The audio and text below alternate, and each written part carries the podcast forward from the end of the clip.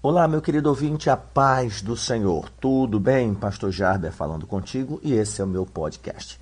Com o favor de Deus, estamos ministrando devocionais no livro de Eclesiastes.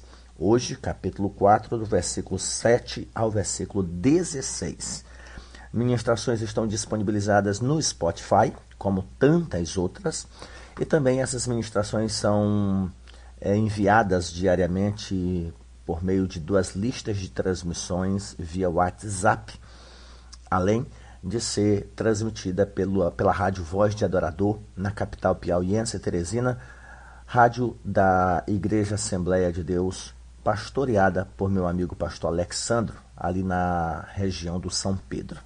Para hoje nós temos o versículo 7 ao 16 do capítulo 4 de Eclesiastes, que diz: Então considerei outra vaidade debaixo do sol, isto é, um homem sem ninguém não tem filho nem irmã, contudo não cessa de trabalhar, seus olhos não se fartam de riquezas, e não diz: Para quem trabalho eu, se nego a minha alma aos bens da vida? Também isto é vaidade e enfadonho trabalho. Melhor é serem dois do que um, porque tem melhor paga do seu trabalho, porque se caírem, um levanta o companheiro. Ai, porém, do que estiver só, pois caindo não haverá quem o levante. Também, se dois dormirem juntos, eles se aquentarão, mas um só como se aquentará? Se alguém quiser prevalecer contra um, os dois lhe resistirão. O cordão de três dobras não se rebenta com facilidade.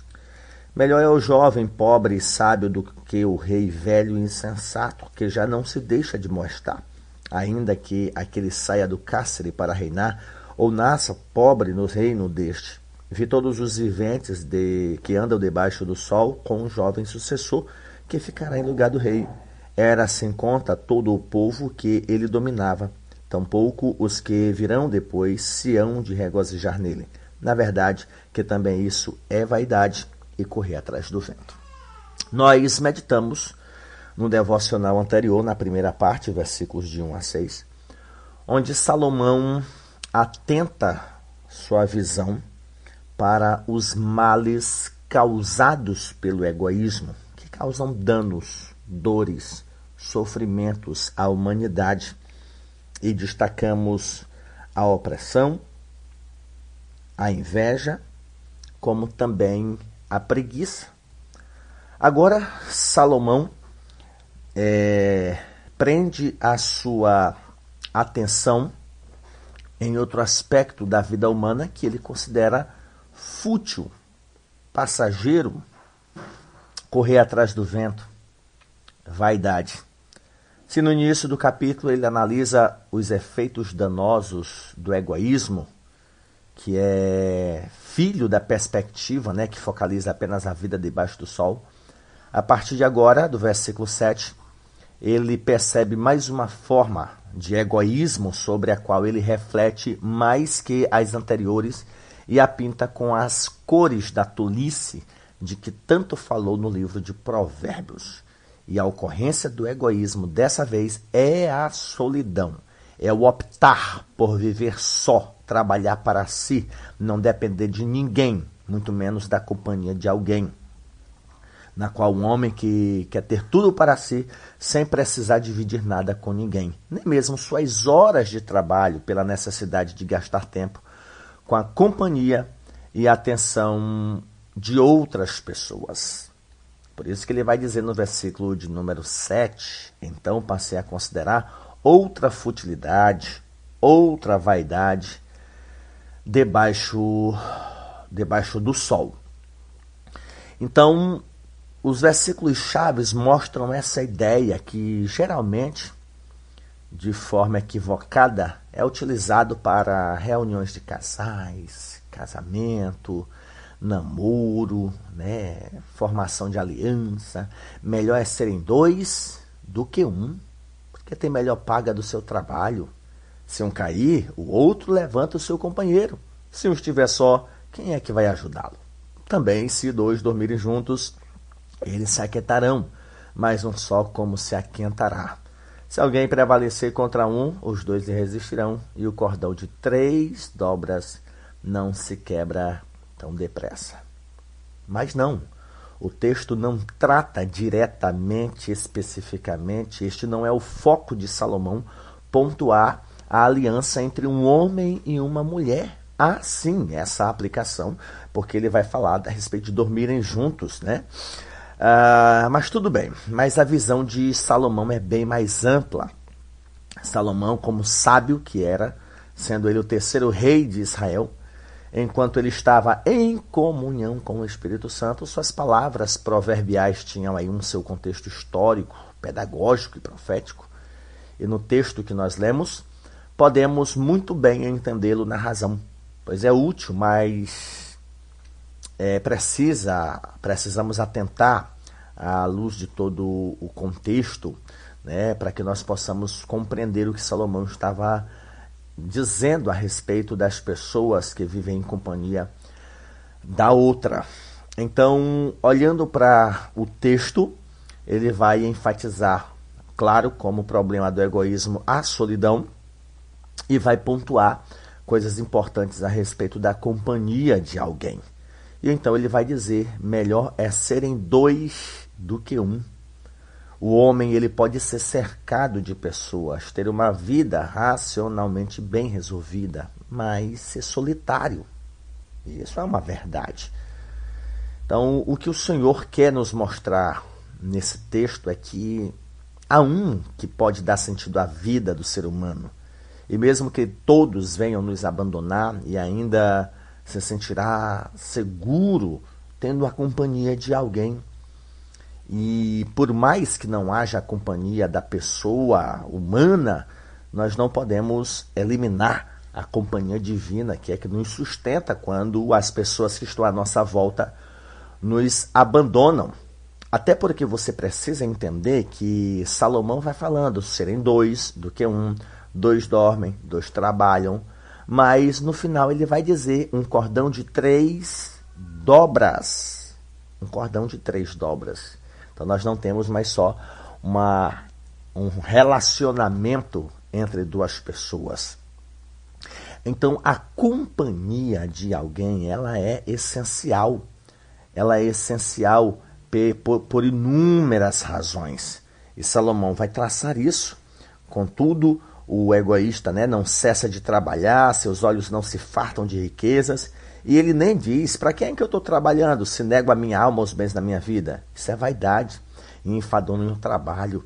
Então ele começa pontuando aqui essa pessoa que está decidida a dedicar a vida a trabalhar, desfrutar dos bens, da sua vida sem ter responsabilidade com ninguém. Sejamos honestos, até mesmo aqueles que construíram uma vida, vivem bem, trabalham, têm um bom salário, têm uma boa casa, têm um bom carro, mas o medo de partilhar com alguém, o medo do contrato assinado no cartório, comunhão parcial de bens, impede essa pessoa de viver uma vida a dois faz com que essa pessoa viva presa na solidão, com medo de perder o que conquistou.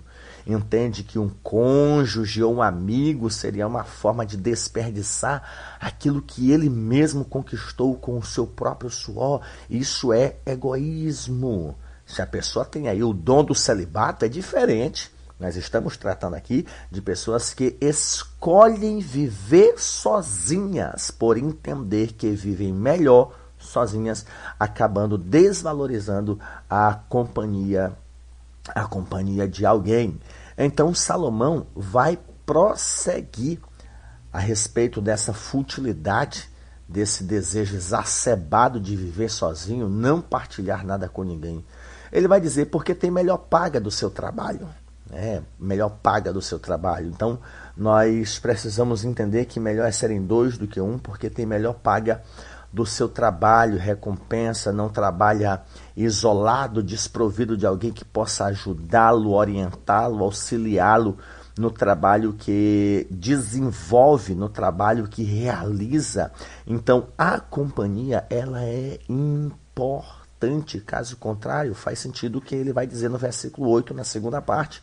Isso é futilidade, é um trabalho penoso. Então, quando nós olhamos para essa questão, quando esse ser humano né, se pergunta por quem ele se esforça tanto e, como consequência, deixa de aproveitar o bem da vida, trata-se de uma pergunta que retórica, cuja resposta é um retumbante de ninguém. Não tem filho nem irmã, como vai dizer aqui o texto. A verdade é que ele se afadiga como se fosse garantir o bem de sua família, o que seria algo muito razoável e proveitoso, enquanto de fato não tem ninguém a beneficiar além de si mesmo. Ele paga um preço não necessário que ele custa o que ele poderia ter de bom na vida, mas que voluntariamente ele abre mão. E o interessante é que o texto cria a cena desse homem que gasta sua vida no trabalho a fim de juntar uma fortuna fazendo uma pergunta a si mesmo, da qual ele já sabe a resposta sem que o texto informe que ele concluiu que não vale a pena e que seguirá por outro caminho. E a avaliação inicial do versículo seguinte sugere que ele permanece em uma condição, mesmo sabendo que é inútil, apenas mais uma futilidade. E quanto às opções sábias que o texto aqui descreve a seguir, não parecem ser uma virada de vida para esse homem, mas apenas a lição de Salomão a mais uma pessoa que na sua tolice não ouve os conselhos e nem segue. Então Salomão de fato avalia essa condição como um adjetivo já bem conhecido nesse livro, dizendo isso é futilidade, isso é vaidade, isso é um trabalho penoso. E é conveniente notar que Salomão costuma usar essa construção de palavras para expressar sua avaliação das coisas mas geralmente nas formas de isso também é futilidade, ou isso também é futilidade, é correr atrás do vento. Então, na verdade, ele fala isso tantas vezes que o leitor já está preparado para ouvir novamente. E Salomão adiciona a ideia de futilidade e inutilidade à figura de um trabalho penoso, o qual traz uh, sofrimento, opressão, é, ou seja, algo que se faz custosamente à toa. E que conclusão terrível para esse homem que, mesmo sabendo que não há sentido em todo o seu esforço, por não haver de quem ele deva cuidar, beneficiar ou amar, ainda assim continua escravizado ao trabalho penoso. E a busca por riquezas, as quais ele nem chega a aproveitar por completo. Esse é um ponto de transição aqui no texto. Então Salomão vai pontuar que ter companhia resulta em melhor paga do trabalho. Ou seja, você trabalha para quê? Só para acumular bens? Aqui é, é, é, Deus nos deseja abençoar com o fruto do trabalho das nossas mãos. Um pai uma mãe não pode olhar para o cônjuge ou para os filhos e olhá-los como gafanhotos que destroem o fruto das suas mãos. É para isso que o pai trabalha, é para isso que a mãe trabalha. Não pode haver no casamento, no ambiente familiar, a ideia de que a família está gastando o que eu tenho. Não é mais de uma pessoa. A partir do momento que uma aliança foi formada, é de ambos, é da casa.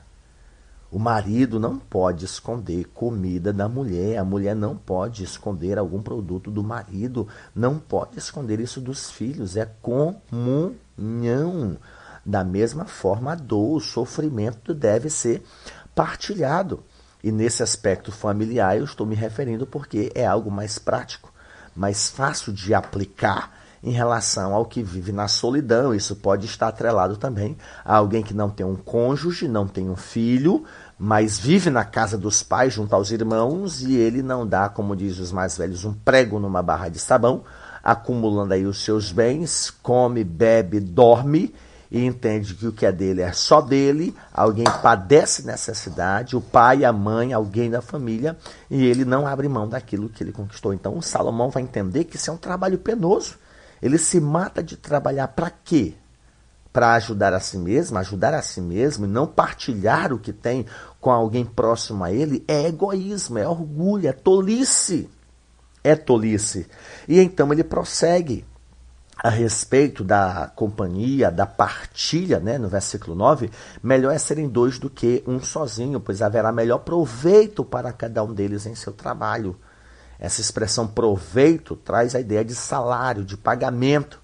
E Salomão não está pensando nesse ponto nas finanças de um casal, de uma família unida ou de uma parceria comercial. Ele tem a intenção de contrapor essa realidade àquele desperdício inútil e desesperador do versículo anterior, no qual o homem trabalha loucamente, junta riqueza e sem ter com quem aproveitá-las. Nesse caso, sendo duas pessoas unidas por fortes laços, seu pagamento é, na verdade, um melhor proveito do que se obtém, mesmo que o montante seja menor, pois as vantagens da união, do amor, da companhia estão ali presentes. Então é certo que ao falar sobre a ausência de companhia do homem solitário, foram mencionadas aqui a ausência de uma esposa, de filhos, de irmãos, o que levaria a crer que a companhia que o escritor tem agora em mente é qualquer uma dessas pessoas. Porém, especialmente pelo argumento exposto no versículo 11, também, se dois dormirem juntos, como eu enfatizei no início, né, vão se aquentar vão se aquecer, e se for só um, como vai se aquecer. Então o texto não deixa no ar a afirmação anterior sem que apresente bons argumentos que o sustente. E o primeiro deles tem a ver com a segurança, apoio, manutenção. Então, Salomão trabalha a ideia. Tá sozinho parece ser vantajoso. Eu não tenho despesa com ninguém, não tenho um pinto para dar alpiste, eu não tenho um gato para dar ração. Tá bom. Salomão pergunta: E aí, tá trabalhando para quê? Para quem? Trabalha, partilha. Cuidado com as decisões tomadas com base no egoísmo. Você vai acumular riquezas, tudo bem. Para quê? Qual é o sentido? Passar fome hoje para desfrutar de um bem-estar amanhã? Abrindo mão de uma boa companhia, de boas amizades que te tragam satisfação em sair, curtir um pouco, aproveitar a vida que Deus te deu. A vida não é aproveitada na busca exacerbada por bens, mas na partilha desses bens, no compartilhar desses bens.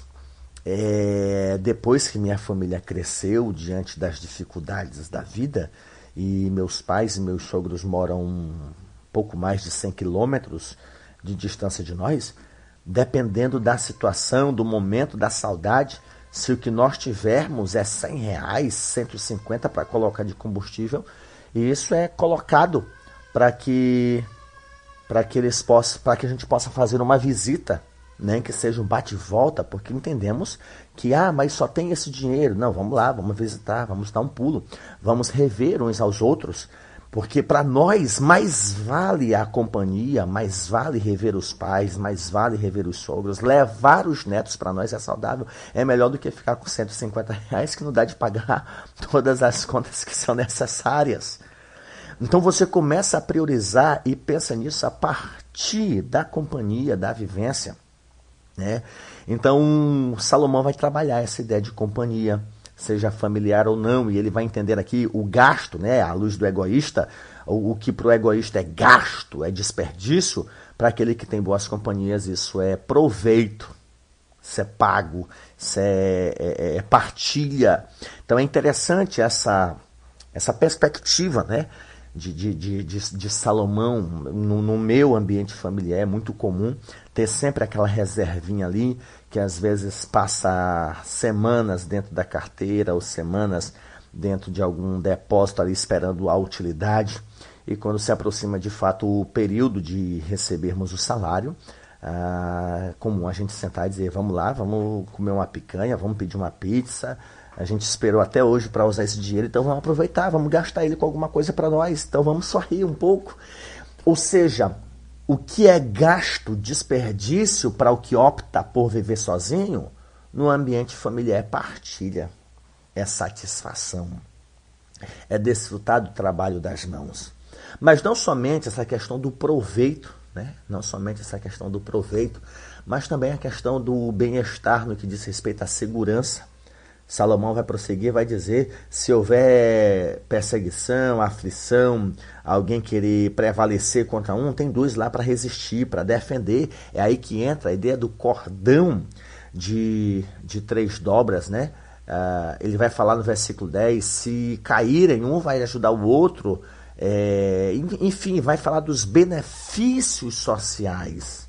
Dos benefícios sociais. Então é interessante a importância da companhia. O versículo 12, que vai falar da corda traçada né, triplamente, que não pode romper-se com facilidade, tem a ver com a ideia de cordão de três dobras, que é citado tradicionalmente em casamentos. e explicando aí que a força do casal vem de estarem unidos a Deus, é a ideia das três dobras, os cônjuges e a pessoa de Deus, de modo que essas três dobras seriam o marido, a esposa e o próprio Senhor.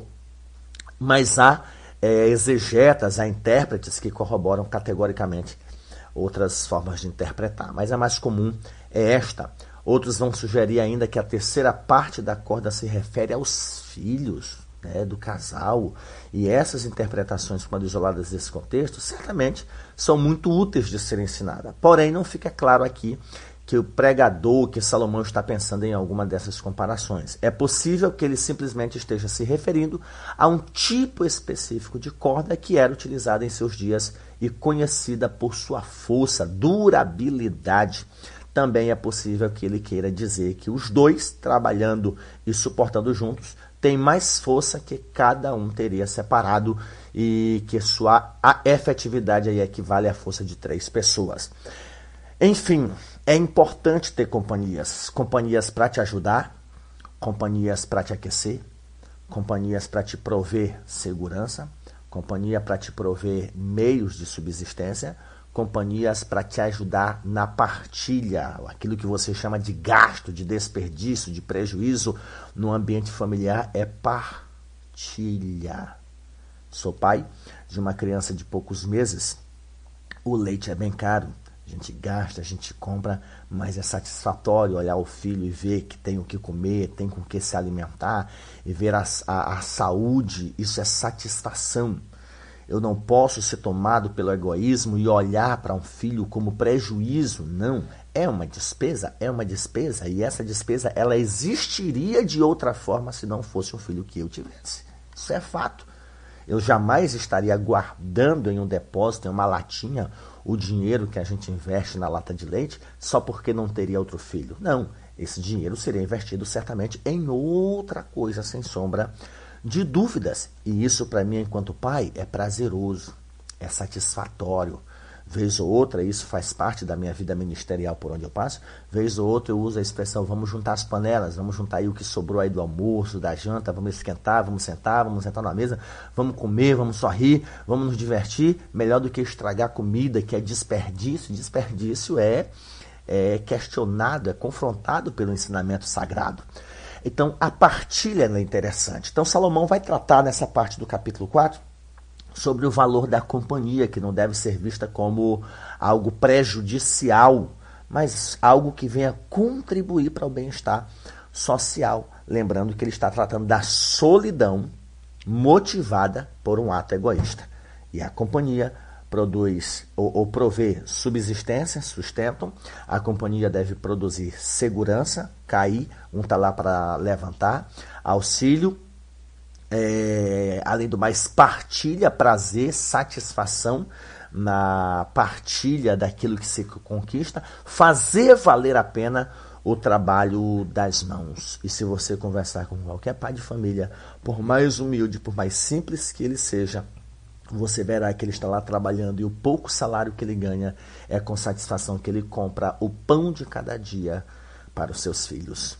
É, eu já vivi tempos de crises na minha infância, tempo em que a transição do cruzeiro para o real, período muito crítico da inflação. Na época eu não entendia, mas eu não sabia por que, que meus pais não compravam balinhas, não compravam biscoito recheado, não compravam chocolate a maçã era partida em vários pedaços para os quatro filhos. Eu entendia que aquilo era dificuldade financeira, o salário era insuficiente diante da necessidade, mas tudo que meu pai ganhava, ele ia para o supermercado, fazia feira para 15 dias, porque era o tempo que ele recebia outra parte do salário, e aquilo entre nós era repartido. Na época eu não sabia o porquê que um ovo cozido, ele era partido ao meio, um para cada um. Para mim era aquilo que funcionava, era daquele jeito que acontecia acontecia. Depois que eu cresci, eu percebi que era necessidade, era dificuldade. Ainda hoje, quando eu e meus filhos cozinhamos aqui em ovo, eu costumo dizer para eles e brinco que na minha época não era assim. Ou seja, mas para o meu pai, o pouco que ele ganhava era investido na alimentação, era investido na refeição. Por mais pouco que fosse, por mais insuficiente que fosse, era com aquilo que era gasto, o dinheiro que entrava dentro de casa. Podíamos não ter a melhor roupa, podíamos não ter a melhor casa, mas eu não posso dizer que teve um dia que nós ficamos sem comer. Pode, posso dizer que talvez teve tempo que eu não comi o suficiente, mas nunca faltou, graças a Deus, o pão de cada dia. E quando eu leio essa segunda parte do capítulo 4 de Eclesiastes, eu vejo esse valor da companhia e fico me perguntando: o que seria da minha mãe se não fosse meu pai? O que seria do meu pai se não fosse a minha mãe também pobre em casa, cuidando da casa e cuidando dos filhos? O que seria de mim e dos meus irmãos se não fosse o trabalho árduo do meu pai e os sofrimentos e as aflições da minha mãe? Portanto, meu querido ouvinte, não olhe para a tua casa como uma despesa, como um prejuízo, como algo enfadonho. Olhe para uma bênção de Deus onde você partilha das dádivas que o Senhor te deu. Não trabalhe só para você. Partilhe com quem te ama, com quem cuida de você, com quem está ao seu lado, com quem de fato se importa contigo. E assim você estará cultuando a Deus e celebrando a Deus com aquilo que Ele tem te dado. Você pode dizer amém? Deus, eu quero te dar graças, te louvar pela vida, pela oportunidade que tenho de ministrar a tua palavra. E que os ensinamentos de Salomão, Senhor, contribuam para o nosso crescimento, para o fortalecimento da nossa fé. Nos ajuda, Senhor, a viver para a tua glória e a sermos exemplo. E a nossa vida ser bênção na vida de outras e a que vida de outras pessoas sejam bênçãos na nossa. Abençoa a vida do meu ouvinte. Ajuda-o a viver para a tua glória. No nome de Jesus. Amém.